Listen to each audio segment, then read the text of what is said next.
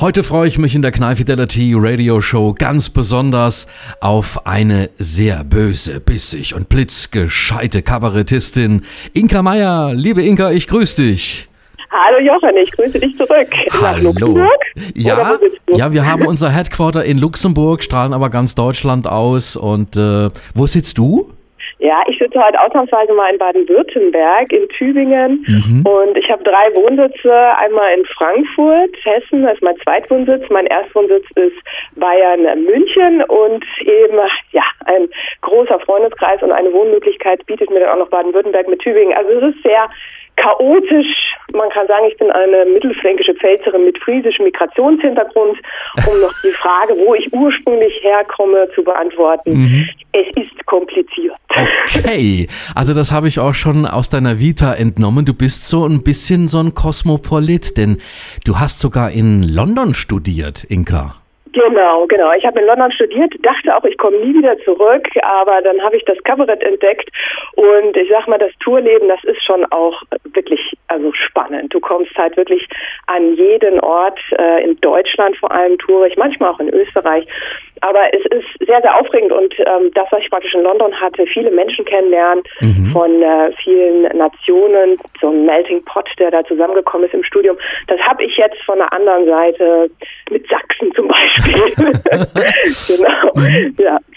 Also man muss ja bei dir mal ganz von vorne anfangen. Du bist ja auch extrem vielseitig, hast also äh, Kommunikationsdesign studiert, da bist du eingestiegen. War das immer das absolute Traumziel von dir, ganz am Anfang, bevor du in die Kabarettwege eingeschlagen bist, zu sagen, ja, Design, das ist so mein Ding? Gute Frage. Ähm, es war tatsächlich immer ein Parallellaufen mit Schauspiel ursprünglich. Also Okay. gar nicht mit Kabarett. Kabarett habe ich ganz spät entdeckt. Ich glaube, eine der ersten Kabarettistinnen, die ich kennengelernt habe, das war Luise Kinseer.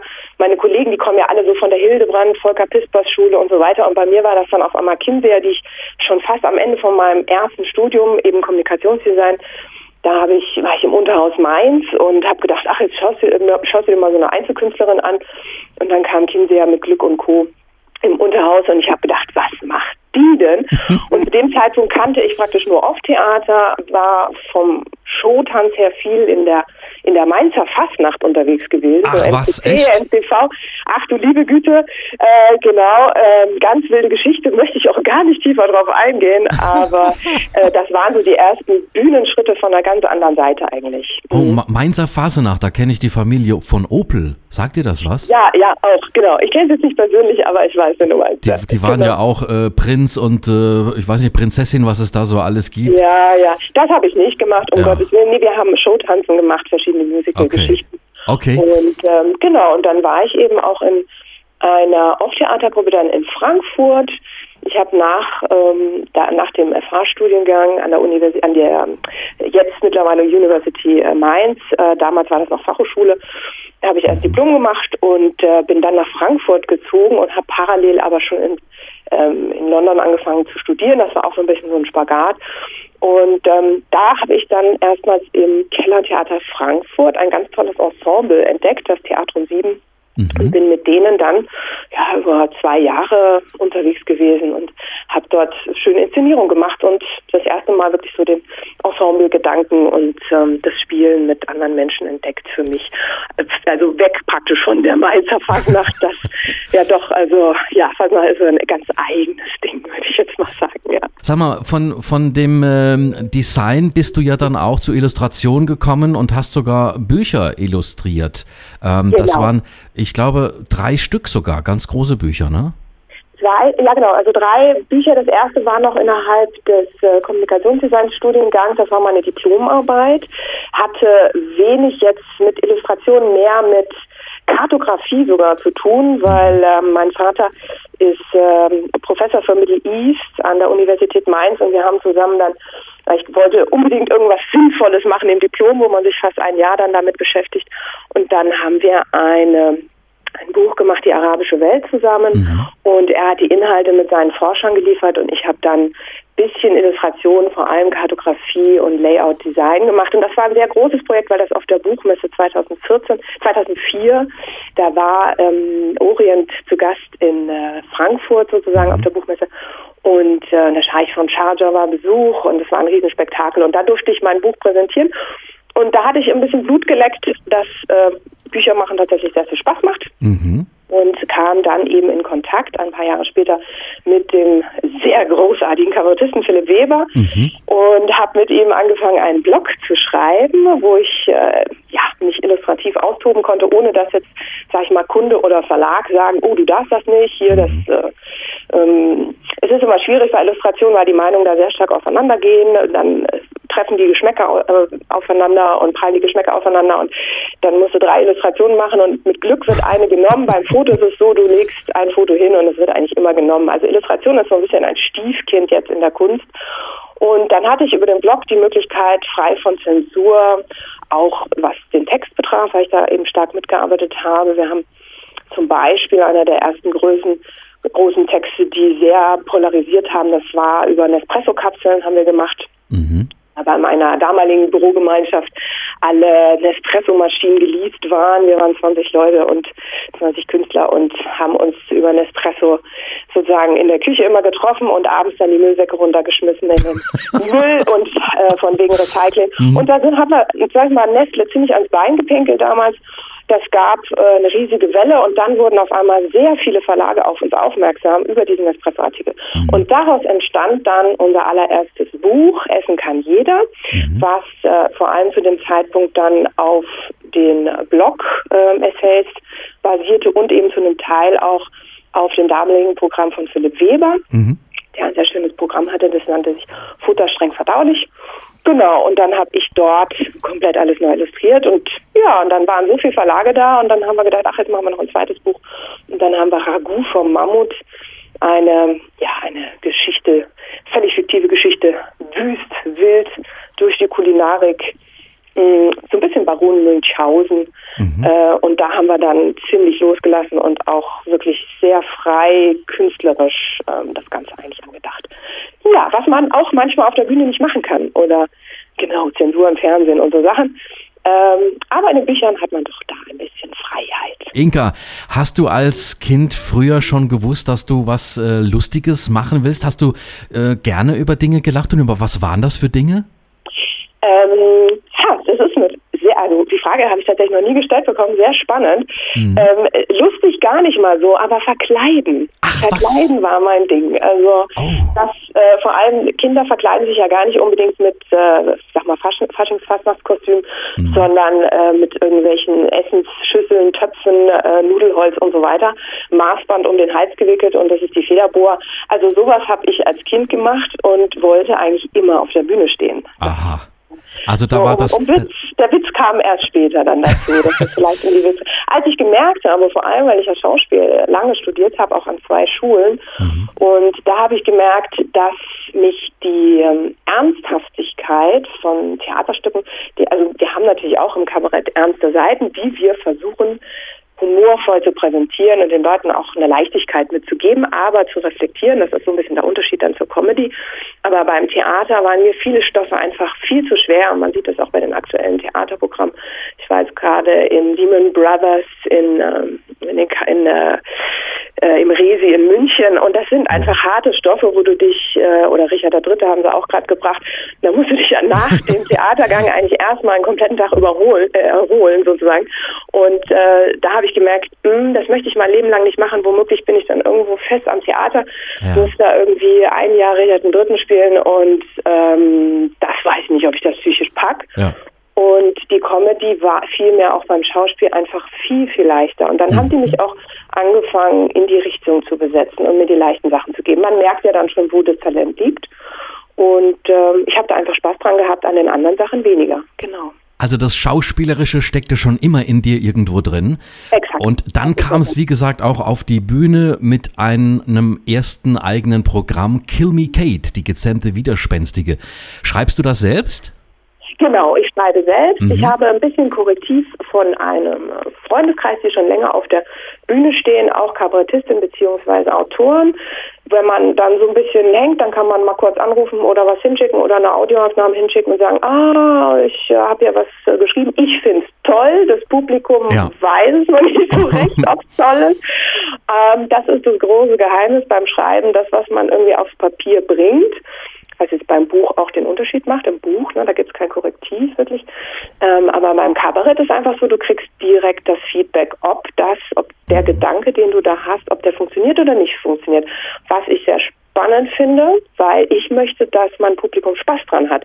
Das heißt, mhm. es bringt mir nichts, ein Textteil, was momentan sehr, sehr beliebt ist, anklagen, sage ich jetzt mal, ähm, an die Gesellschaft, was alles schief läuft und dann zehn Minuten davon äh, zu erzählen, wie schlimm alles ist, ohne eine einzige Pointe zu machen, das ist nicht mein Weg. Also da gibt es gerade sehr unterschiedliche Stilrichtungen beim Kabarett. Ich weiß nicht, ob du mhm. da dich ein bisschen mit beschäftigt hast. Finde ich sehr spannend, aber ich versuche in erster Linie tatsächlich eine lustige Idee zu präsentieren, mhm. die ein vielleicht im ja, besten Fall ein, eine Reflexion beim Publikum ja, über das eigene Handeln hervorruft. Genau. Sehr, sehr spannend, was du da erzählst, aber dein aktuelles Programm heißt Der Teufel trägt Parker.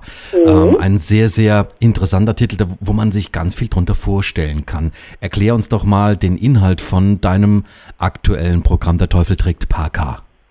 Ja, aktuell ist ganz lustig, ganz kurz vorneweg, weil du hast es ja. eben schon angesprochen, Kill Me Kate, die gezähmte Widerspenstige ja. ist mein anderes Programm. Ich versuche immer beide Programme okay. aktuell zu halten, mhm. auch wenn Kill Me Kate Premiere... Also du spielst beide Programme? Hm? Du spielst beide Programme. Ich spiele beide mhm. Programme parallel, weil das Spannende ist, ähm, um kurz auf das erste Programm einzugehen, das ähm, setzt sich praktisch zurzeit, also setzt sich auseinander mit der Gleichstellung der Frau und das ist durch die mhm. MeToo-Debatte einfach wahnsinnig in die Medien wieder reingekommen. Ja. Und dadurch konnte ich auch über gendergerechte Sprache jetzt mit dem, die, wir hatten so eine äh, Geschichte mit dem Sparkassenformular, wo eine Dame geklagt hat, weil sie gerne als Sparkassenkundin angesprochen ja, genau. werden möchte mhm. und nicht als Kunde. Und da kann man natürlich tolle humoristische Texte zu machen, weil das auch witzig, weil auch ja zum Beispiel riesige Twitter-Wellen dann natürlich mhm. auf die Sparkasse runtergeprasselt sind.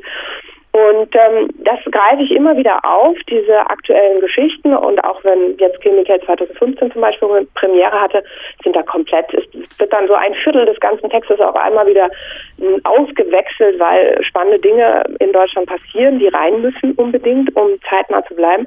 Und deswegen habe ich zwei aktuelle Programme und liebe beide sehr und hoffe, dass ich, ähm, es gibt so ein paar Kollegen, Echo, nee, ähm, ach, Bode Wartke, genau, Bode Wartke, glaube ich, hat ja. fünf, sechs, sieben Programme, wo ich immer sage, das ist der Hammer, der Mann.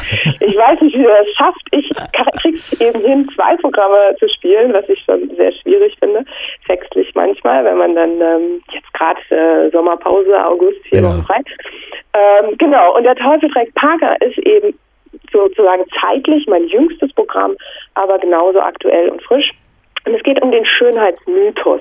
Mhm. Ähm, wir haben ja momentan auch eine sehr starke, ja, durch diese YouTube-Tutorials sieht man das natürlich, diese Perfektionierung, ähm, Frauen, die irgendwie ohne Make-up nicht mehr vor die Tür treten, die Manipulation durch die ganzen Zeitschriften. Ja. Also es ja. ist äh, ein Riesenfass, das Thema, und viele Leute fühlen sich unsicher ohne Make-up und das ist aber auch nur eine Seite, also es ist schon sehr ähm, es geht um Business, Mode und ähm, auch ein Teil durchaus, wo unsere Mode herkommt, wie sie hergestellt wird, ähm, aber alles dann eben auch an gesellschaftspolitischen Themen aufgehängt, zum Beispiel an der Frage, darf ich im Bikini wählen gehen bei mhm. der Bundestagswahl, kam mir da ein sehr schöner Text zu. Genau. Du, du bist ja auch schauspielerisch extrem gut äh, aufgestellt. Äh, schlüpfst du gerne auch mal in so eine andere Rolle rein? Ähm, ich habe tatsächlich früher habe ich das eben sehr sehr gerne gemacht auf der Bühne ähm, im im Off-Theaterbereich. Mhm. Das war so mein absolutes äh, Steckenpferd. Ich habe jetzt ähm, also ich bin relativ frisch wirklich noch im Business. Die Tour geht erst seit 2015 in dem Sinn und fühle mich gerade immer noch so, um das ganz ehrlich zu beantworten, jemand, der auf der Suche ist, auch okay. seine weil die, die Kabarettistin, keiner von uns Kabarettisten ist auch wirklich 100 Prozent das auf der Bühne, was er im Privaten ist. Also jeder füllt dort irgendwie eine eigene Rolle und Charakter aus. Ich bin im Privaten viel, viel ruhiger, als ich auf der Bühne bin zum Beispiel. Und ähm, das ist ganz schön tricky und man merkt bei den großen Hasen, die einfach schon 10, 20 Jahre auf der Bühne sind, wie stark die dann diese Rollen adaptieren. Und deswegen bin ich eigentlich gerade, und es ist nicht leicht, in der Rollenfindung Findung von mir selber. Und ich glaube auch, um auf, mal auf die Kabarett-Bundesliga zu kommen, das war jetzt ganz spannend, weil der Theo, der das Ganze organisiert, der hatte mich letztes Jahr angerufen und hat gesagt, oh, wir brauchen nicht und mach doch bitte mit und so weiter. Und ähm, ich war erst total ängstlich, weil ich äh, so ein bisschen das Messen mit anderen, den Gedanken kenne ich als Künstlerin einfach nicht und finde den sehr schwierig. Mhm. Aber es gab eben auch 15 Termine auf einen Schlag und ich wusste, ich kann üben, ich kann mich ausprobieren. Ja, ganz genau. Ich muss nicht den ganzen Abend spielen, was durchaus von Vorteil ist. Und äh, ja, und da habe ich dann mich äh, überreden lassen ein bisschen, muss ich sagen. Ich habe mich am Anfang etwas geziert. Aber der Theo war sehr hartnäckig und deswegen bin ich jetzt mit am Start. Also da freuen wir uns sehr und wenn wir dich so reden hören, dann sind wir total gespannt ähm, auf deine Auftritte bei der Kabarett-Bundesliga. Das ist ja schon richtig äh, abendfüllend. Wirst du dich ganz speziell vorbereiten auf die Kabarett-Bundesliga? Hast du dann ein spezielles äh, Programm, Inhalte, die du da nur zeigen wirst? Exakt gute Frage. Also ich muss ein, ich möchte unbedingt ein eigenes Set für schreiben, mhm. nämlich aus beiden Programmen auch, ähm, was eben durch Timmy Kate eben die aktuellen Geschichten, was ich eben schon hatte mit MeToo und so weiter, das muss da schon rein, weil ich es einfach schön finde, auch nicht nur jetzt, ähm, man hat ja immer so ein paar Comedy-Nummern, die immer funktionieren, aber es ist auch schön ein bisschen gerade aktuellen Diskurs mit reinzubringen. Und das will ich versuchen. Und ich bin nächste Woche tourig auf den friesischen Inseln für oh, Amrum cool, und ja. Sylt. Mhm. In den mhm. Kursälen darf ich da auftreten. Und da habe ich, äh, ich bin zwei Wochen da, habe aber nur drei Spieltermine. Das heißt, ich habe sehr viel Zeit, mir am Strand zu überlegen, was ich bei der Kabarett-Bundesliga machen möchte. genau. Inka, man hört dir gerne zu und wir könnten jetzt stundenlang so weitermachen. Unsere Absolut Sende kann ich nur zurücknehmen. war kürzlich in Luxemburg. Ja. Ihr habt einen mhm. Open Mic dort. Du mal da? Äh, nee, das kenne ich gar nicht. Ja, da gibt es so eine Kneipe, ich kann dir den Namen jetzt leider nicht sagen, aber direkt im Zentrum. Und die haben Donnerstagabend, glaube ich, war der Open Mic und ihr hattet fünf ähm, Künstler dort. Mhm. Kein einziger war auch direkt aus Luxemburg. Alle waren, das, das Spannendste war ein Syrer, okay. ein Spanier, einer aus den USA, eine Engländerin, also und ein Inder war auch noch dabei, genau. Und da habe ich gedacht, okay, das ist mal fett und okay. das gibt es nur in Luxemburg. Okay, ja, das ist, es gibt viele Sachen, die es nur in Luxemburg gibt. Wie zum Beispiel auch Joke FM, der für Deutschland äh, das Comedy-Radio macht hier. Und mhm. ähm, Inka, wir drücken dir für die Kabarett-Bundesliga jetzt wirklich die Daumen. Dankeschön. Und äh, schön, dass du dabei bist. Und äh, vor allen Dingen, ähm, man hört es dir gerne zu. Und ich hoffe, dass äh, man das auf der Bühne dann auch ganz viele Zuschauer das sehen werden und dich ganz weit nach vorne wählen. Ja, darum geht es gar nicht so ganz, Jochen. Ja, genau, das stimmt. Ich, mein Traum ist tatsächlich, dass die Leute mich sehen und sagen, oh, ja. die möchte ich mir jetzt nochmal im Soloprogramm näher anschauen. Inka, es hat mir sehr viel Freude bereitet, äh, dich in der Show zu haben und äh, wir werden dich auf jeden Fall verfolgen und werden schauen, wie es denn so bei dir überall so weitergeht. Ich danke dir, Jochen. Okay, tschüss, liebe Inka, tschüss. Ciao, ciao.